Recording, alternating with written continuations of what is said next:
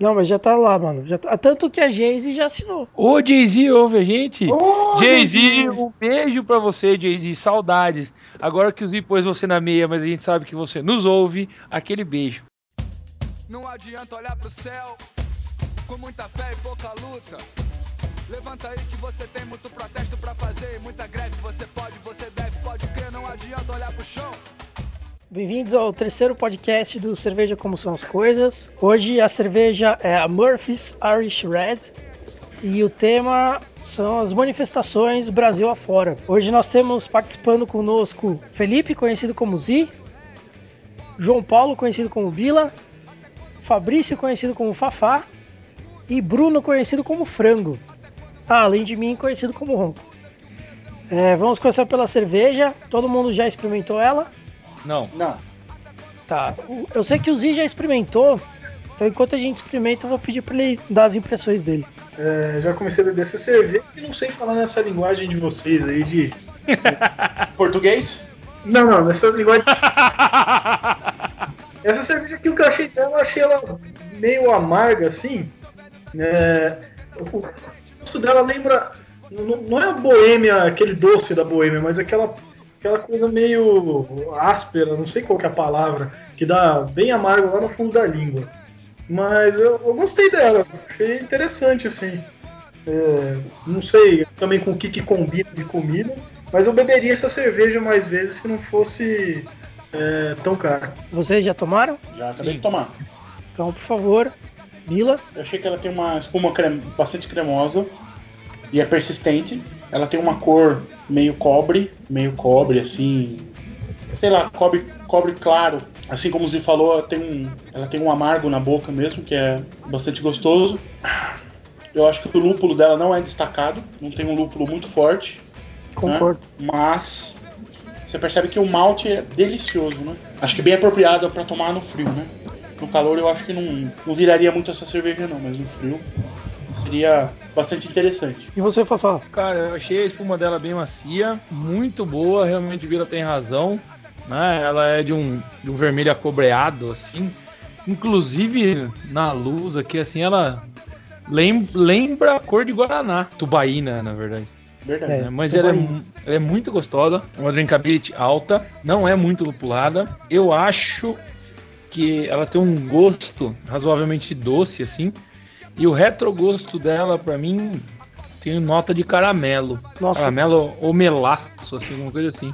Mas sem, sem, a, sem a parte do açúcar, parte do sabor. É, eu tava aqui pensando, né? é, eu tenho uma certa é, resistência com, com Red Ales, porque a minha primeira Red Ale foi justo a Baden-Baden, que eu, eu particularmente achei uma bosta. Achei extremamente doce, né? Adocicada e não, não, não agradou meu paladar, não. Mas essa daqui, ela é bem mais lupulada em relação à Baden-Baden, apesar de não ser muito lupulada, né? E ela, o amargo dela é bem mais saboroso. Agora, o retrogosto que tá dando pra mim, na verdade, é algo mais fresco, mais como grano, assim, ou palha. E a espuma dela, eu não sei se o meu copo tá um pouco contaminado, mas a espuma dela não ficou muito, muito persistente no meu copo, não. É, o meu, o meu no segundo momento também não ficou, ela se desfez, mas na hora que eu experimentei a primeiro gole, ela ainda tava aqui a espuma e é uma espuma bem macia, bem gostosa. Sim. É, eu acho que a drinkabilidade dela é relativamente alta, porque pra mim ela tem um problema que é muito semelhante ao da Boêmia, que o Zi comentou, que é que às vezes ela deixa um sabor de sabão na boca, que na verdade é um sabor mais alcalino, né? E isso normalmente está relacionado com o processo de fabricação dela. Então não sei se seria um problema a ser resolvido ou se era essa a intenção dos caras mesmo. É, eu achei ela pouco, pouco carbonatada, né? Ela tem uma carbonatação Médio. é, me- de, Ah, eu, de- eu acho que baixa, nem média. é, é, de baixa para média, assim. Então ela não é aquela, ela não é uma cerveja crocante, né? Não. Não fica- Ela fica crocante na boca, né? Mas eu tô. Ela tá. Não sei o que tá. Não sei o que tá persistindo na minha boca aqui. Eu, eu acho que essa- esse sabão que o. Guilherme tá dizendo aí, eu vou traduzir, traduzir sabão por ad- adstringência, não sei se é isso. É, pode real- ser. Mas realmente, realmente tem um fundinho assim. Mas eu acho a drinkability dela muito alta. É, eu, eu tenho essa resistência, não, não consigo gostar muito de, de Red Ale mesmo. Não tem como, como passar. A Cia experimentou aqui do meu lado também, ela não, não apreciou muito não. Mas Eu é gostei. porque ela normalmente não gosta de cervejas muito amargas, né, Paixão? Inclusive, você lembrou da Baden-Baden, né? Da, da, da Red Ale da Baden-Baden. Quando eu experimentei a Red Ale da Baden-Baden, eu gostei bastante. Ela é bem cane- canelada, né? Eu achei ela com gosto, um retrogosto de canela bastante intenso. Mas eu gostei. É o tipo de cerveja que me agrada. É uma eu cerveja refrescante, eu acho, né? Sim, eu, eu acho, mas eu acho que ela é, é uma cerveja com uma drinkability mais alta do que a da última semana. Sério? Eu acho. Eu acho isso aqui com uma drinkability maior. Eu acho que pra mim, o fato da carbonatação dela ser baixa já estraga um pouquinho. Eu gosto das cervejas com a carbonatação um pouquinho mais alta. O Zi gostou também porque a Murphys ele encontra em Maringá, né? É, é mais fácil de achar. Na verdade, eu não encontrei no. Você falou no Pão de Açúcar, fui no Açaí aqui, né? Que eu fui É. achar no, né, no Big tinha lá. Inclusive, eu tava comprando uma aqui pra degustar só. Apareceu um cara lá, levou uma seis uma vez só. Então, Mas é interessante que ela tem essa distribuição fácil, assim, porque ela é da Heineken, né? É, exatamente. É o que eu tava olhando aqui atrás, né? É, mas ela. Você tá acostumado a tomar aquelas cervejas. As francesas, belgas, né? Que são mais complexas. Essa cerveja é bem. É bem ela é bem direta mesmo, né? Ela não tem muito. Ela é bem simples, assim, né? É, É, a ela, complexidade é muito mais baixa, né? é, ela não Ela é tem isso muita aí e fres- pronto. É, ela não tem muita frescura, né? É uma cerveja Olha. que, pra quem gostar, é uma ó- ótima cerveja do tipo, né? Vamos, vamos para o tema, vamos entrar no tema agora. E antes da gente começar a discussão, que eu sei que vai longe pra caralho, é, eu queria que cada um desse uma pequena introdução do, do que achou pessoalmente, assim, com relação às manifestações ao longo dessa semana e da semana passada, né? Então vamos começar por você, Fafá. Suas impressões, então, das manifestações ao longo dessas semanas aí, por favor. Cara, eu gostaria de dizer primeiro que eu, eu não me lembro nesses sete anos atuando em sala de aula em uma semana que houvesse algo que causou tanta comoção. E eu fico é, feliz por um lado e preocupado, muito preocupado por outro. É, porque a minha impressão sobre o movimento, as movimentações que estão acontecendo, apesar de eu ter uma grande ideia, ter na minha ideia de que as pessoas têm mesmo que defender suas bandeiras, seja, seja ela qual for, né? A gente tem que lutar pelo aquilo que a gente acredita. O que eu, tenho, o que eu percebi ao longo da semana, e até estava numa conversa ontem com o Bila e com o Guilherme, que estudou conosco, é que, e é para mim o mais preocupante e uma coisa que eu bati muito em sala de aula essa semana quando vieram me, me perguntar. A minha preocupação em relação aos abutres que começam a pairar em volta das manifestações. É, gente deturpando é, o que a- o que está acontecendo, tentando usar isso em benefício próprio. Então, eu acho que as pessoas têm que lutar mesmo. E essa parte é louvável. Acho que a gente tem que ir pra rua mesmo. É, quer dizer, não fui, não- talvez vá, não, não, não, me disse ainda. Mas eu, eu tenho uma preocupação em relação a isso. Zi? É, bom, a, a minha opinião assim é, é um pouco parecida com a do Fabrício, né? Eu, a primeiro momento, assim, quando eu vi os primeiros movimentos ali em São Paulo, falei, ah, vai ser mais um daqueles, aqueles manifestozinhos, vai durar um, dois dias ali, depois não vai virar nada, o pessoal volta para casa e acabou, né? E de repente, quando aquele negócio cresceu e o pessoal foi até o Congresso lá, e aí eu acho que todo mundo falou, opa, peraí que o negócio é um pouco mais sério do que a gente pensava, né? E assim, foi um pouco chocante, né, em termos de choque de realidade, que pelo menos a minha geração nunca viveu um negócio desses, né? E você vê um negócio que a gente só ouve ver, só lê em livro de história, vê na escola e tal, vê acontecendo no mundo real, a gente fala, caramba, né? É, chega a ser emocionante mesmo, que nem o Fabrício falou, né? E, e o que a gente está vendo agora, né? É que as pessoas estão um pouco perdidas, né? Porque faltou um pouco de liderança. Esse negócio do- da rede social aí veio com todo mundo junto, todo mundo concordando com centenas de temas, mas não tem um líder único, então ficou todo mundo meio perdido. E aí, no meio da crise, sem um líder único, é isso que o Fabrício está falando, né? Você tem um monte de gente querendo é, aproveitar a ocasião, todos os lados, né? Não tem um mais para cá, um mais para lá, tá todo mundo querendo aproveitar e puxar a sardinha pro seu lado. Mas eu até vi algumas coisas exageradas, assim, de gente falando de anarquia, não sei o quê.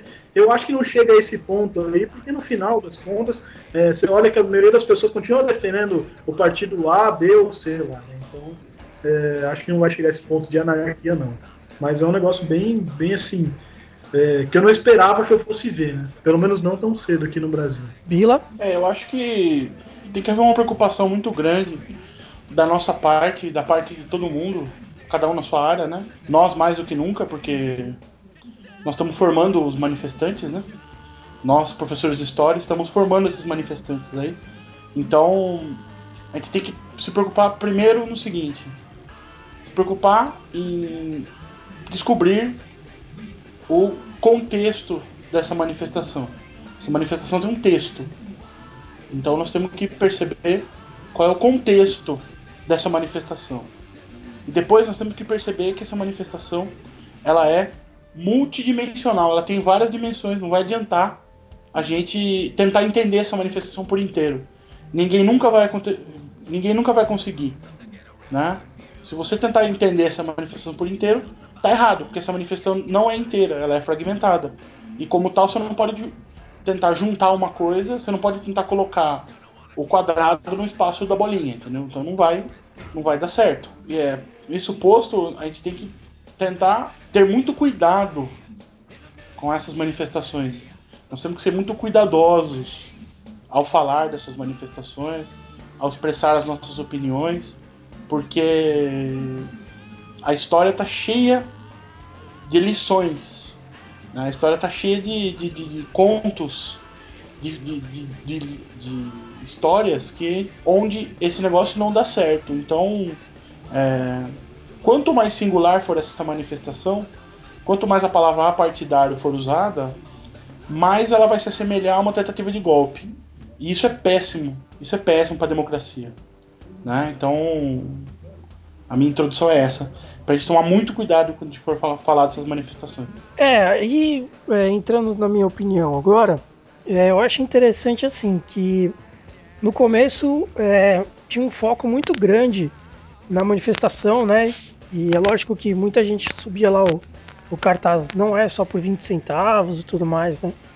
Mas o foco principal, a gota d'água que gerou isso tudo, foi justamente esse aumento aí que teve, que tiveram em várias capitais, né? Em várias, na verdade, em várias cidades ao, ao redor do Brasil, né? Esse aumento da passagem que foi a gota d'água para muita gente para ir para as ruas, né? E o que eu achei interessante é que quando caíram os 20 centavos, a manifestação não parou. E isso para mim é um ponto muito importante que mostra que a insatisfação não é pelos 20 centavos mesmo. A insatisfação é por algo muito maior, né? Aí um ponto que eu que eu discordo um pouco de você, Bilinha, é, eu não acho que seja ruim a gente usar a partidário nesse caso, porque as pessoas se levantaram contra todos os partidos, né? E o que eu vejo assim é que nas manifestações mesmo, quando alguém subia uma bandeira, já começava uma galera a falar para baixar essa bandeira independente do partido que fosse. É, rostos e, e, bandeiras que foram queimados foram de vários partidos diferentes. É, pessoas que foram é, agredidas verbalmente, né, durante os protestos foram de todos os partidos. Então, nesse sentido, eu acredito que tenha sido algo um pouco apartidário, sim, mas que tem sido um movimento político muito importante. E o que eu tenho, na verdade, o que eu temo agora é que o, movimento tem sido descaracterizado pelos meios de comunicação. Então, é a hora que eu vi que um jornal vinculou lá que tinha gente no, no, no protesto, né, na manifestação, para protestar contra a alta da ração de cachorro, eu falei que já estavam tirando sarro e, e aí que para mim fica preocupante. Porque a gente não pode levar isso no, na brincadeira. Não importa que o cara tá indo lá por causa da comida do cachorro. O cara tá insatisfeito com alguma coisa, né? E foi isso que fez ele sair da casa dele, levantar a bunda da cadeira. Então eu tenho muito medo dessa descaracterização do movimento, porque é um movimento de insatisfação. Eu não disse que era, eu não disse que era, partid, é, era partidário. Disse que é complicado a gente começar a chamar tudo de apartidário. É, o, o problema é esse. O apartidarismo é o, é o início do fascismo. É quando eu não reconheço a política como múltipla. É quando eu reconheço a política como singular. E se tem uma coisa que política não é, ela é singular. Ela não é singular. Né? Então, isso é complicado, porque como você mesmo disse, e ainda bem que muitas pessoas estão percebendo isso, né? Ontem eu, tive conversando, essa semana eu tive conversando com vários alunos e ex-alunos e eu estou percebendo que as pessoas estão cientes disso. que há uma manipulação midiática, né? Então é ótimo que esse assunto venha para a pauta. Né? Essa manipulação midiática, na verdade, para mim é o X da questão. A manipulação midiática para mim é o X da questão. Porque, muito bem, todo mundo agora quer, quer se manifestar. Mas por que, que eu vou me manifestar? Então você vai assistir a TV, né? Você vai ler um jornal, você vai para uma revista. Se você e, e se você não souber que está sendo manipulado, você vai lá fazer exatamente o que esses caras querem. Então não é só a manifestação, a sua manifestação, é a manifestação deles. Isso é complicado, né? E manifestação, manifestação por temas gerais ou por temas muito específicos, como se diz a ração do cachorro, também não dão certo. São coisas que não dão certo. Se manifestar por saúde, educação, né? É muito fácil. É muito fácil eu erguer uma bandeira e falar assim: sou contra o homicídio. É claro que você é contra o homicídio, todo mundo é contra o homicídio. Já é socialmente estabelecido, né? né? Então, eu quero mais saúde, quero mais educação. Quem não quer? Quero ver você ir lá se manifestar contra a saúde, contra a educação. Quero menos dinheiro para saúde e mais dinheiro para educação. Né? Então, ninguém vai fazer isso. Então, quais são as bandeiras? Né? Essas bandeiras, essas bandeiras tinham que estar levantadas. Né? A bandeira, por exemplo, da juventude socialista tinha que estar levantada. A bandeira do, do movimento GLBT tinha que estar levantada. Só que esses caras foram pra rua e tomaram cacete em nome desse apartidarismo. O, o problema tá aí. O grande problema tá aí. Se levantar por todas as causas é a mesma coisa que você se levantar por causa nenhuma. Por causa nenhuma, fato. Né? Fato. Mas, mas isso, isso, é uma coisa que eu tenho insistido muito durante as minhas aulas aí. E não só nas aulas, né? Eu fui na quinta-feira, que foi o dia que aqui em Piracicaba houve a maior movimentação de pessoas. Eu tava já para dormir e aí um, um ex-aluno, um cara muito inteligente, muito esperto, me chamou. Pô, tô precisando conversar contigo. Aí eles, pô, eu não fui pra manifestação cara e não vou mais, eu não consigo concordar com aqueles caras e, e fazendo piadinha. O mundo não é recheado de Danilo Gentili, né? É, então os caras vão lá e levanta contra o funk no busão. Eu não sei, eu não sei, não sei. Eu fico, fico preocupado com isso, porque aí você percebe que tem uma massa e aí, como o Rognan tá dizendo, pô, o povo está descontente. Certo, a gente tá descontente. A gente tá descontente sempre, a gente sempre fala isso. É, mas será que isso é motivo para você ir falar, fazer qualquer coisinha, ir lá para tirar foto e postar no Facebook, do tipo, nossa, estou participando de, da movimentação e fazendo filme. E você vê que tem gente que tá no filme e tá fazendo pose. É, não só quem tá fazendo filme, como quem tá gravando o filme, né? É, não, então, aí é pra fazer pose, tipo, nossa, sou revolucionário, participei disso, sei lá, uma coisa assim complicada. E, e, o meu problema não são com as bandeiras, meu problema é saiba qual é a sua bandeira. É, ah, não, eu vou, eu vou pra manifestação, mas vou por quê? Vou fazer o que lá? Não é oba-oba, né? Não é oba-oba. Uma outra coisa que me, me, me preocupa. Claro que tem gente que. Claro que tem gente que. Sempre vai haver gente que vai sair de casa para ir fazer baderna e para tacar pedra na polícia e aí para invadir loja. Mas aí eu acho que é uma coisa que falta muito para as pessoas. As pessoas não refletem muito antes de levantar a bunda da cadeira como eles que nem sair de casa. É, eu, eu, vou sair da, eu vou sair da minha casa disposto a, a, ser tão canalha quanto quem eu estou acusando de canalice. Eu vou sair da minha casa já pensando em violência e depois acusar as autoridades de serem violentas comigo. Então, né, a gente tem que acabar com, com, com essas políticas de ser espertão, mas de forma geral, né? Tem que ser espertão. Então, saiba a bandeira que você defende. Tenha, seja qual for a sua bandeira, mas vá por ela, defenda. Não vá por oba-oba, não vá porque o vizinho foi, porque o colega foi, ou porque você vai lá para beijar menina, ou para beijar menino, ou para sei lá, qualquer coisa, né? Falta muito essa consciência. Isso, isso é uma coisa que me preocupa. E mais que isso, eu até disse para esse cara, esses meus alunos, conversando bastante, falei: Meu, eu acho importante que o povo esteja se movimentando. Mas isso não significa que a gente vai movimentar tudo. Afinal de contas, é, se isso vira baderna, você acaba justificando a violência que é usada contra você mesmo.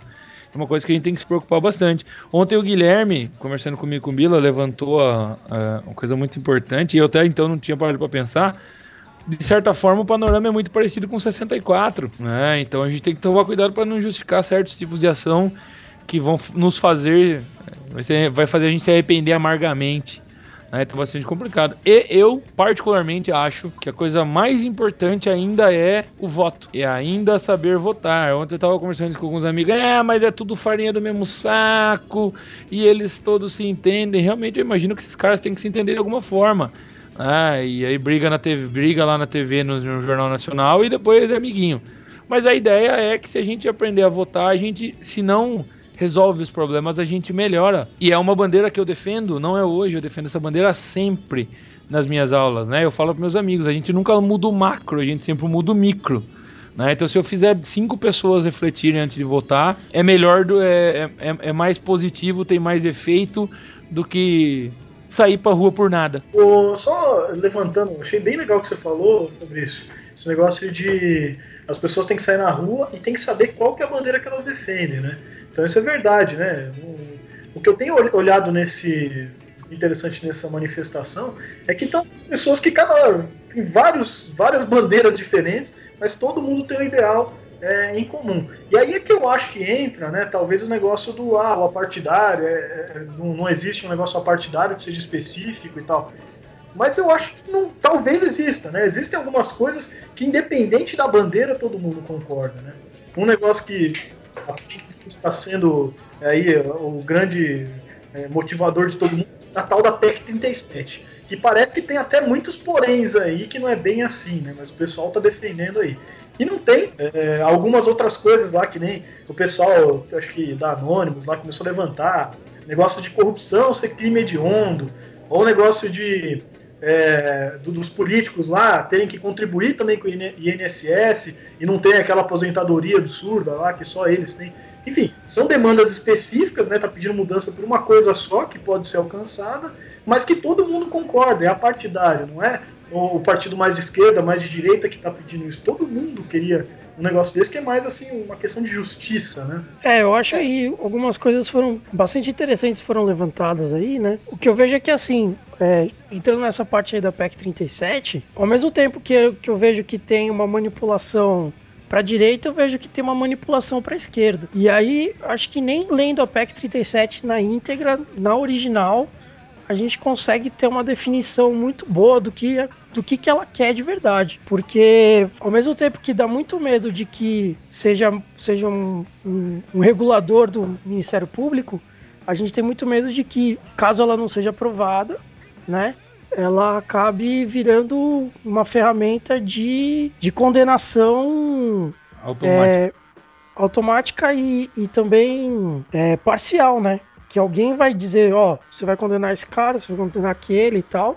Ah, por quê? Ah, porque você pode. De interesse, uma política de interesse, uma ferramenta de interesse, de condenações por interesse, entendeu? Então, é, eu acho complicado a gente falar da PEC 37 por conta disso, porque ela não, não tá bem definida. Eu acho que para ela ser votada, ela precisa de uma definição melhor do que ela realmente quer. Na minha opinião, na minha opinião, a PEC 37 é uma falácia. Né? A PEC 37 ela é totalmente absurda porque ela reverte um, um poder que ele é constitucional. Né? Então, na Constituição Cidadã de 88, você tem o quê? O estabelecimento do Ministério Público.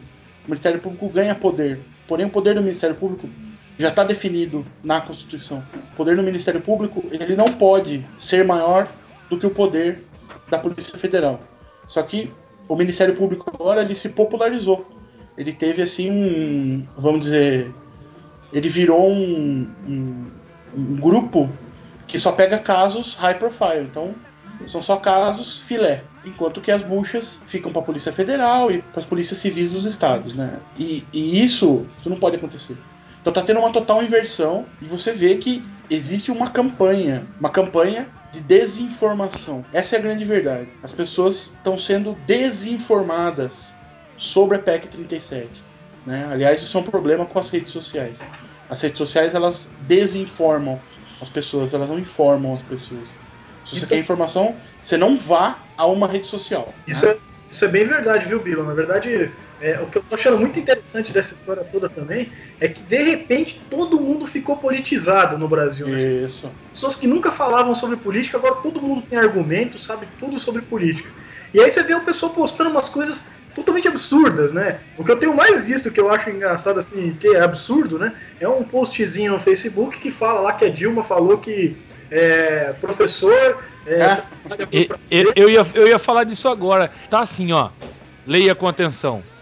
Quem quer dar aula faz isso por gosto e não pelo salário. Se quer ganhar melhor, pede demissão e vai para o ensino privado. Dilma Rousseff.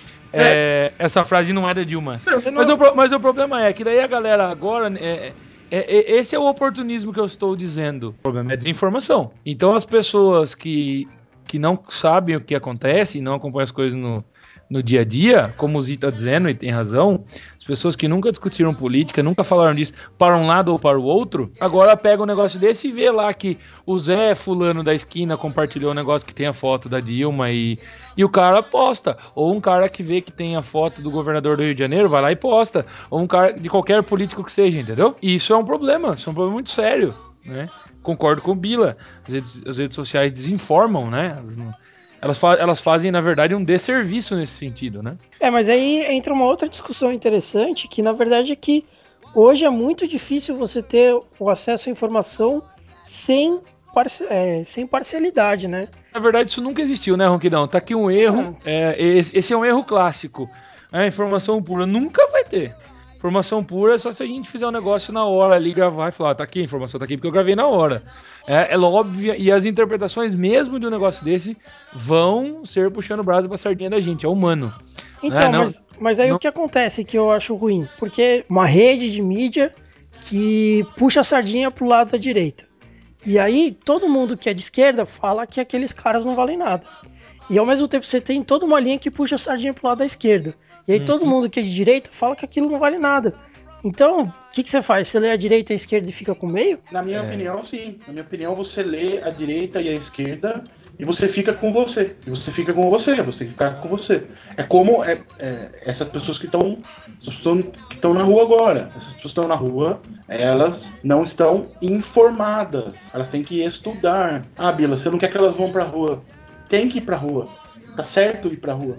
Só que você tem que tomar cuidado para ver se você não tá indo na rua, pra rua e você tá sendo manipulado. Você tá servindo como trampolim para outras manifestações. O problema é esse. Esse, esse é o esse é o X da questão. É que você tem o quê? Você tem um governo que tá, tá aí, vai fazer 12 anos, que é um governo com a mesma linha, e você tem um outro grupo que ficou oito anos da história da na democracia do Brasil, que é um, é um bebê a democracia no Brasil ainda, é um, é um infante, é uma criança, e você tem esses grupos que estão se digladiando pelo poder. Só que as pessoas estão deixando para trás o principal, que é o quê?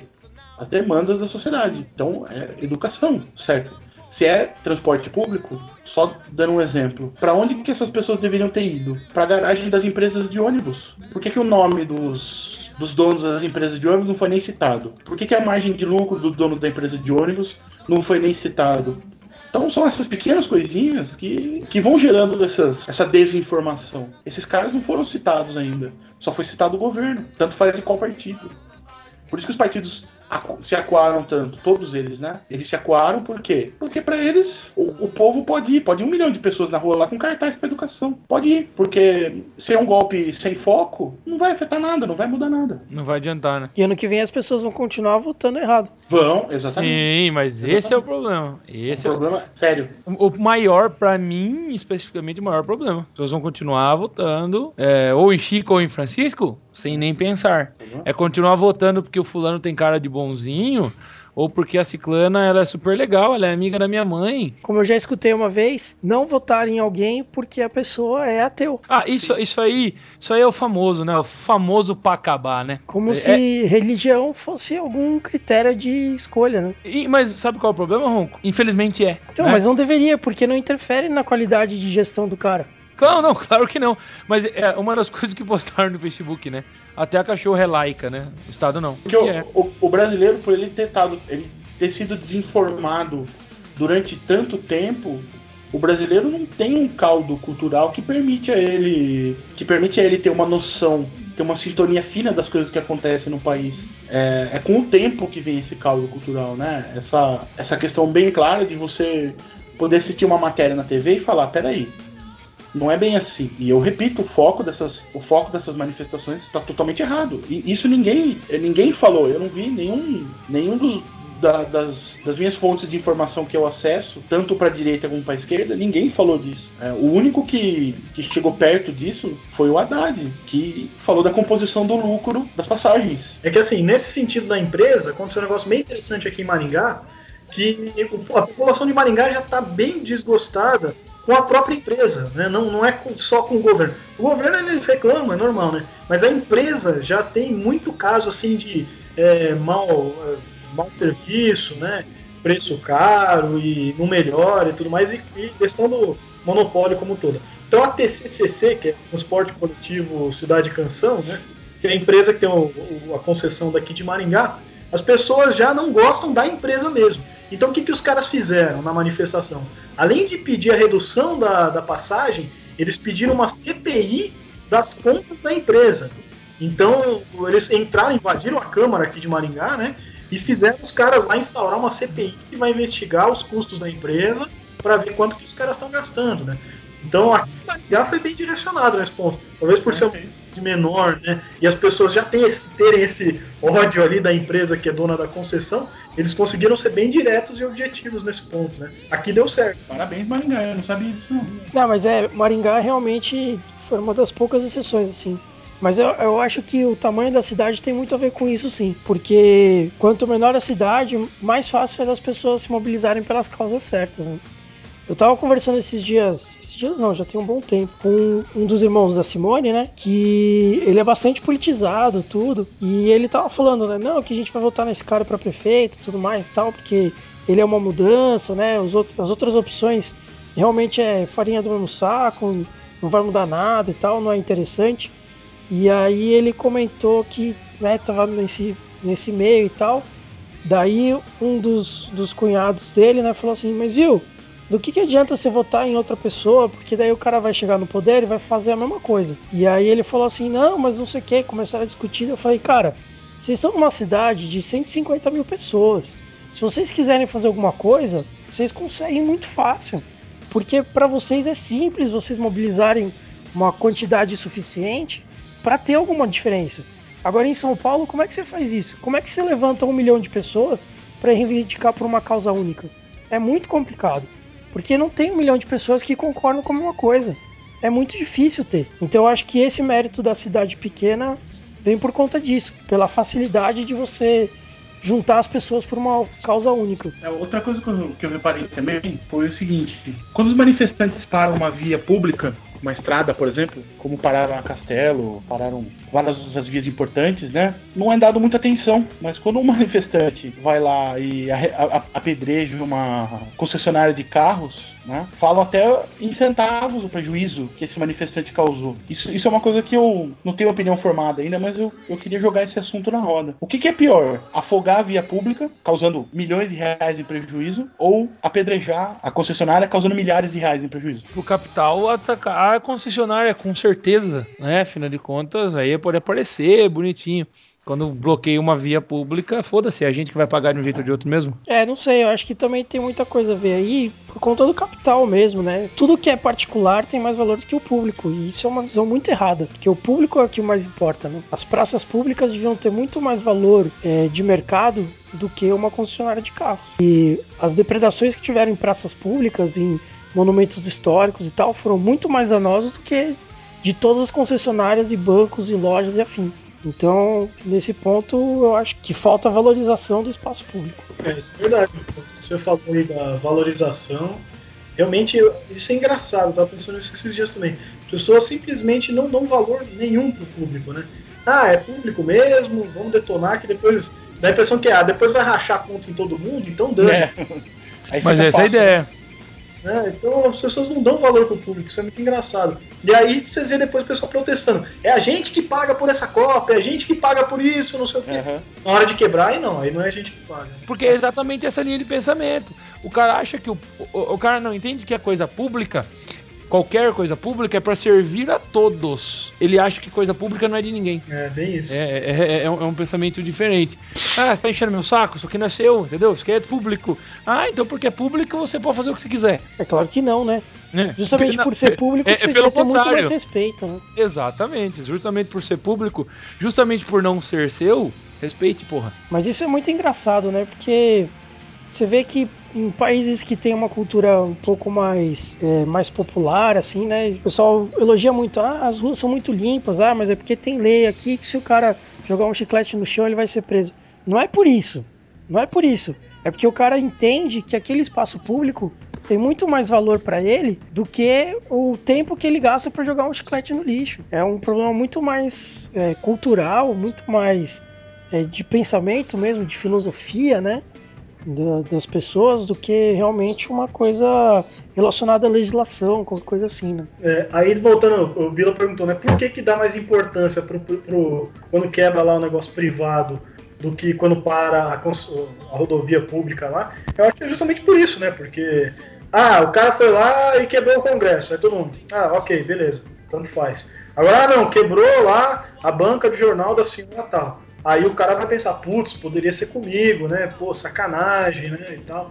Aí fica aquela coisa mais pessoal, então é por isso que o pessoal dá muito mais importância, né? É, tem um apelo sentimental, né, na coisa toda. Tem uma coisa que não foi para não foi para as ruas ainda, né? E acho que nem vai para as ruas, porque isso é realmente acho que é um ponto também no, é, um ponto central da história toda, é a questão da corrupção pública versus corrupção privada todo mundo fala da corrupção pública, mas ninguém fala da corrupção privada, sabe? Então, eu não vi, por exemplo, uma faixa que o transporte público poderia ser financiado pela taxação de grandes fortunas. Por que ninguém fala da família Marinho, por exemplo? Por que, que essas famílias com muito dinheiro, mas muito dinheiro mesmo, por que, que elas não poderiam ter um imposto maior? Então, não é que eu tô falando que isso tenha que acontecer, mas essas pautas não foram mas, pra rua. Mas tem, né? É, são, são duas questões. A questão da corrupção pública versus corrupção privada e a questão de quem corrompe e de quem é corrompido. Isso ninguém nunca fala também. É, dessa questão do, do público e do privado, da corrupção aí, eu acho que a questão é mais ou menos assim, né?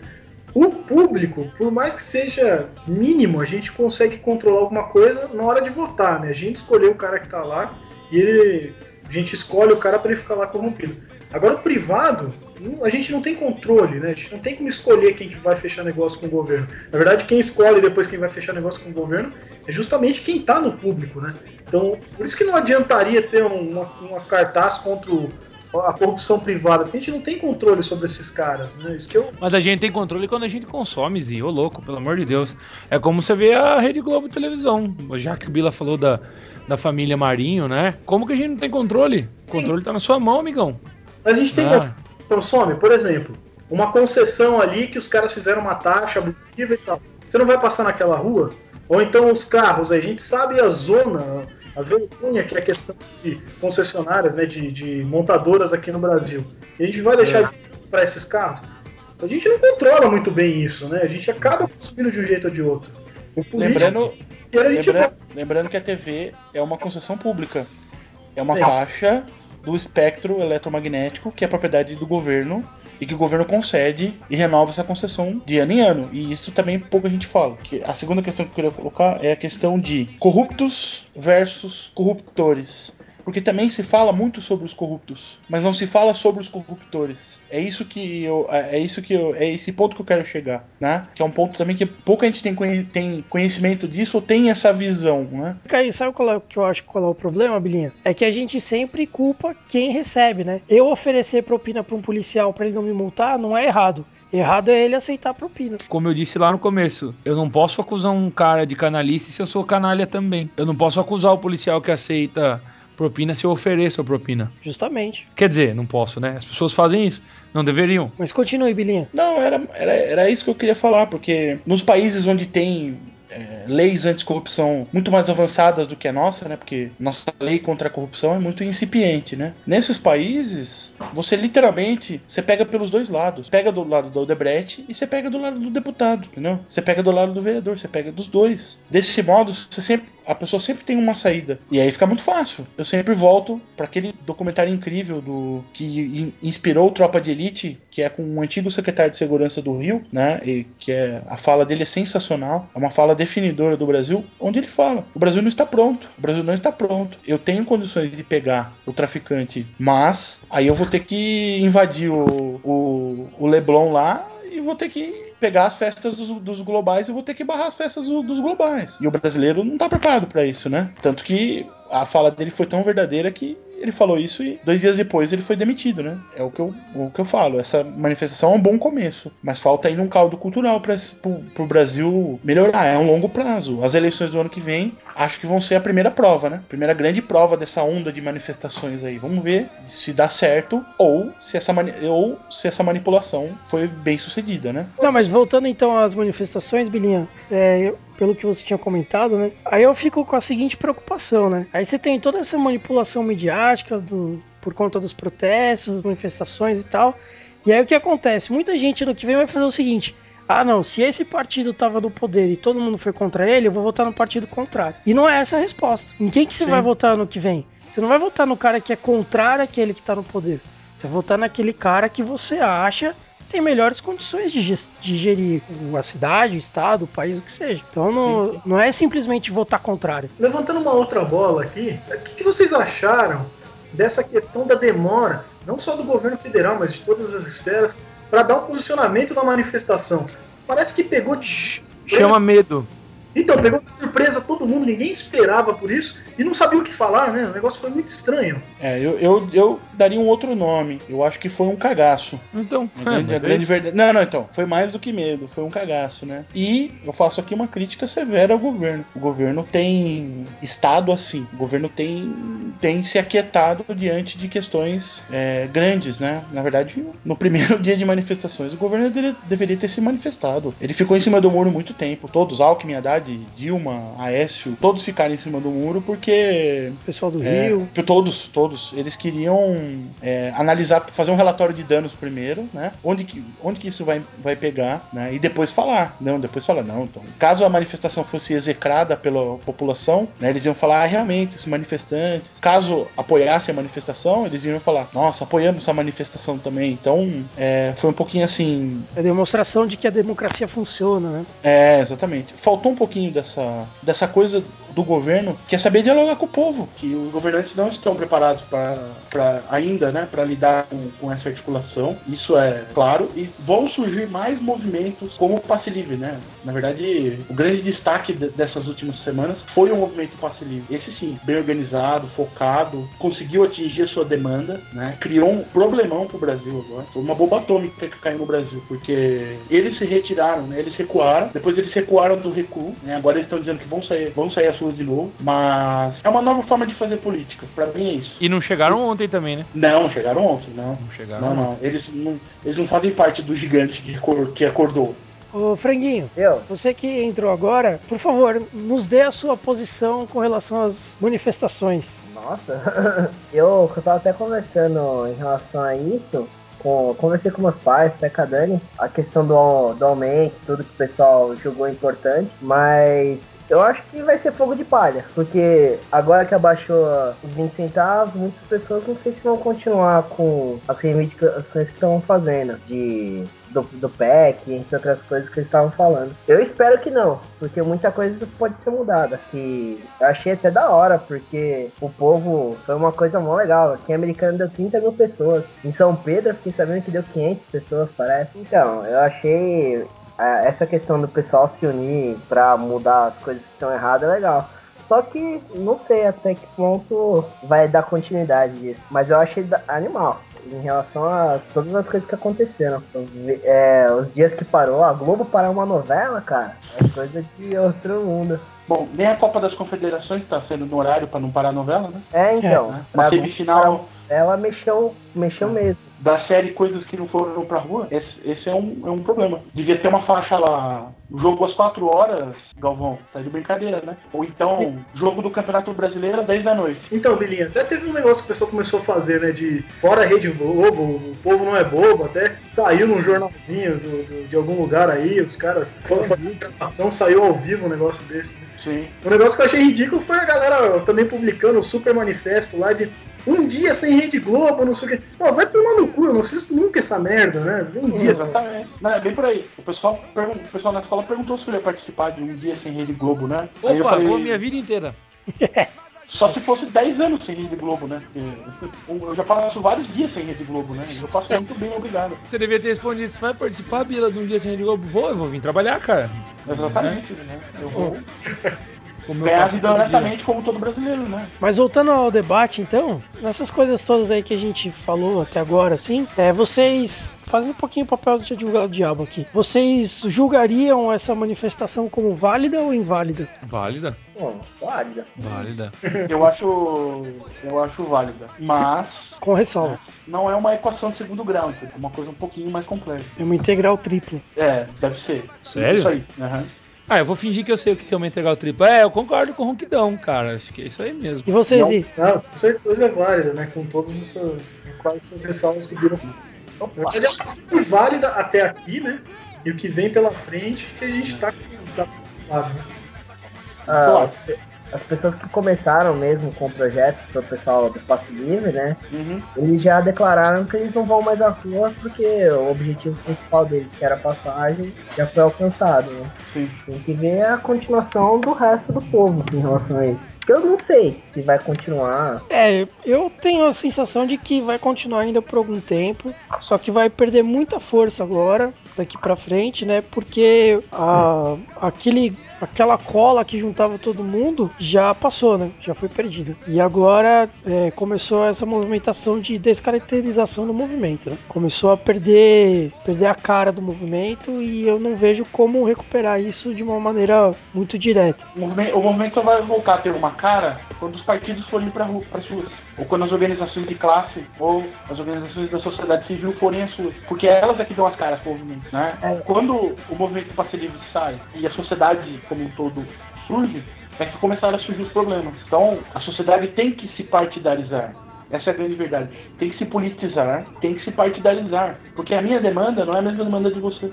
A demanda de águas de São Pedro não é a demanda de São Paulo. Tem que ser, tem que ser focal o negócio. E, e quem foca isso na sociedade, quem dá o foco, são esses movimentos constituídos dentro da lei, dentro de, de tudo que é a base da nossa sociedade e que é dentro da Constituição. Nós não podemos rasgar a Constituição. É fundamental, né? É fundamental. Mas, eu, mas, é como eu, mas é como eu tava dizendo. É, rasgar a Constituição, palavra de ordem, vamos tirar todo mundo do poder. Beleza, você vai colocar quem? Você vai colocar os militares de novo? É. Vai colocar o passe livre? Ou, ou você vai pôr alguém. é, você vai colocar um governo sob a tutela do. Sob a tutela dos militares, como acontece em alguns lugares do, do mundo? Não adianta nada falar que um movimento é partidário, sendo que quem consegue mudar alguma coisa dentro do país são os políticos. né? Exatamente. Ô, Por, mas- por isso, por isso que a gente tem que lutar por, uma política melhor, por políticos melhores, né? Eu, sinceramente, não, não, não- não tenho vontade ainda de ser, me tornar um político assim, mas. Hoje até um amigo postou um negócio, o cara que estou comigo com o Bila, postou um negócio no Facebook, eu achei muito legal ele fazendo uma análise, né? É, na verdade é militando, é indo para os partidos políticos, é participando, é dando a nossa cara para bater que a gente muda alguma coisa. Até nesse sentido, né? Não Sim. só partidos políticos, né? Organizações da sociedade civil também, né? É, Sim. Não só partido político, né? Eu acho que a esquerda tem mais essa tradição, a direita não tem essa tradição de ter movimentos socialmente constituídos e que vão para as ruas. Seria bom se tivesse também, para ouvir as ideias, para arejar, né? O Brasil precisa ser arejado, né? Mas sabe qual é que eu acho que é o problema com relação a entrar num partido hoje? É. É que os partidos é, maiores, né, que têm mais acesso ao poder hoje, eles estão muito inflados. Pô, você tem hoje um PMDB com mais de um milhão de associados. Cara, um milhão de associados, você entra lá, para você conseguir alguma movimentação lá dentro, é muito difícil, né? É uma inércia muito grande. Então, para você conseguir algum movimento de, algum- de que tem algum peso mesmo, É. você acaba se forçando a entrar num partido menor. E o partido menor não tem um acesso fácil ao poder. Não tem talvez, representatividade, né? é, talvez você consiga em lugares menores ou então em cargos legislativos, né? Mas assim, cargos executivos mesmo é muito complicado. Aí você É bastante tocou num ponto fundamental, que é a reforma política, né? Sim, São dois grandes nós, né? Que é a reforma tributária e a reforma política. Perfeito. Isso que eu achei bem, assim, entre aspas, triste, né? É que brigou bastante por causa do custo do transporte, PEC pra lá, corrupção pra cá. Mas a reforma política apareceu ali bem tímida. E a Dilma ainda chegou a comentar sobre ela no pronunciamento dela. E reforma tributária quase ninguém falou, né? O brasileiro tá cansado de pagar esse custo Brasil absurdo, né? Mas o custo Brasil, que em grande parte vem de infraestrutura e carga tributária, e ninguém falou, como se não existisse a reforma tributária, que é uma demanda de anos do Brasil, de sei lá, 20, 30 anos do Brasil, né? E aí é que, assim, até entra a questão da, da educação, né? Eu não sei nem se a questão da educação, toda essa questão de royalty de petróleo, vamos encher de dinheiro a educação, não sei o quê. Eu sempre defendo que eu acho que o problema da educação não é só dinheiro, né? Claro que a gente vê um monte de escola caindo no pedaço, mas dinheiro também é um dos problemas. Mas o principal problema da educação é que talvez precisasse de uma reforma da educação, sei lá se é assim que chamaria, né? Porque, por exemplo, é, os, os caras tentam fazer reforma da educação para eles é fazer o professor fazer mais coisas, dizendo que a culpa é dele. É, então, é, o que eu acho que não, né? Na verdade, você tinha que mudar ali a forma como é, é abordada a educação, eu não sei, e incluir temas importantíssimos, que foi o que o Bilo falou. Pô, como é que um brasileiro não conhece a própria Constituição? Né? Todo brasileiro devia ter isso na educação básica. Ou pelo menos uma noção básica, né? Isso, é. Não precisa ser o cara, né, PHD em direito lá, mas saber pelo menos os principais é, artigos ali da Constituição, sei lá, alguma coisa assim, né? E até ter uma noção mínima também de economia, até para poder saber, né? Que a economia está muito ligada com política também. É o único jeito de politizar a população, pelo menos um mínimo aí, né? É, e é interessante que um ponto aí chave é que a gente pensa, quando a gente pensa em escola, a gente pensa em dinheiro da educação. Mas é errado. Construir uma escola ou reformar uma escola é infraestrutura, não é educação. Sim, claro, né? concordo com você, então, o dinheiro da educação não pode ser usado para construir escola. Para construir escola tem que ser usado o dinheiro da infraestrutura. Exatamente. Aumentar o salário de professor, investir em formação de professor, investir em materiais de ensino, nesse tipo de coisa. Agora, em construir escola, não. Ah, então vamos para a última parte do podcast, que são sugestões de harmonização. Lembrando que a cerveja é Murphy's Irish Red. Olha, eu acho que essa cerveja harmonizaria perfeitamente com um macarrão com molho vermelho. Bem feito. Cara, eu acho que essa cerveja harmonizaria muito bem com um papo num tempo inteiro, assim, não sei, não penso muito na, em comida que renderia com ela. Eu acho que churrasco, cara, comer churrasco tomando isso aqui. Ou então, comendo peixe. Qualquer peixe? É, acho que peixe vai bem com essa cerveja. Não sei dizer porquê. Não sei se é, não sei se é porque, eu, porque ela, não sei se é porque é da Irlanda, tem peixe pra caralho lá, sabe? Olha, eu, eu tenho uma, uma inclinação, na verdade, de comer, com, tomando essa cerveja, comer alguma carne de caça, viu? Uma carne tipo um javali, uma carne, por exemplo, de pato uma coisa assim, como seja um sabor mais forte. Zi, só a sugestão, e não vale amendoim. Puta, já falei amendoim na última. Né? Serve fandango? Fandangos. Quando Nossa. você acha que o cara não pode surpreender com o espírito de república nego pobre, ele sai do amendoim e vem pro Fandangos, cara. É, pelo menos o Fandangos não foi torcida de camarão. É, não é Fabitos, né? Magiquitos. Eu não sei se vocês já assistiram, se vocês não assistiram, eu gostaria de convidar vocês e a quem ouvir isso aqui assistir. É um vídeo do PC Siqueira. O PC Siqueira agora é um, um ídolo jovem, eu não sei o que esse cara faz. Ele fez um vídeo chamado A Globo e os Protestos. O Globo e os Protestos. Ele e um, e um outro rapaz muito simpático. Assistam esse vídeo. É um, é um vídeo extremamente didático. E no ensejo, gostaria de indicar outro vídeo para vocês, que é o Intervozes. Levante sua voz. É, os vídeos que o Bila citou, a gente gente tem aí os links no post do podcast. Só acessar e assistir. Não, posso deixar uma sugestão de aplicativo também? Aplicativo? Pode. É. Pra você é o... usar enquanto bebe a cerveja? Pra usar enquanto bebe a cerveja, exatamente. É o Beer Tab. B-I-E-R-T-A-B.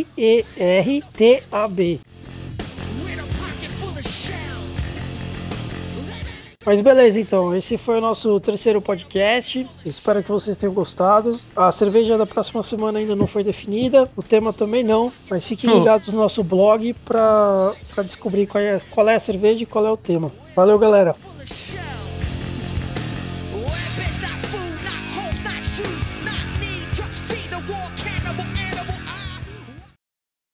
Bila, pera um pouquinho que tava cortando.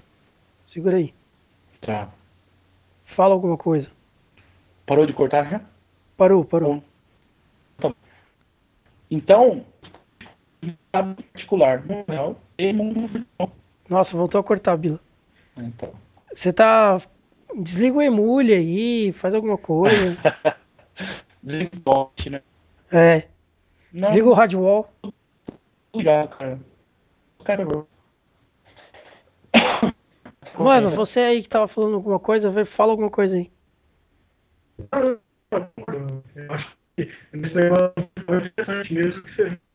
Nossa. Só não Nossa. sei o que você tá falando, cara. Tá falhando de todo mundo, que beleza. Ô, a gente começou a discutir, a galera aqui, e aí fudeu, né? Porque descobriram que a gente tava falando sobre as manifestações e nós fomos cortados do Skype. eu não duvido, não. né? Anonymous invadiu meu Skype, galera. Fudeu. Eu acho que não foi o Anonymous, acho que foi o Governos. Governos? É, Mas acho não, que, que é, mais, é, mais, é, um, é um negócio mais poderoso que o Anonymous.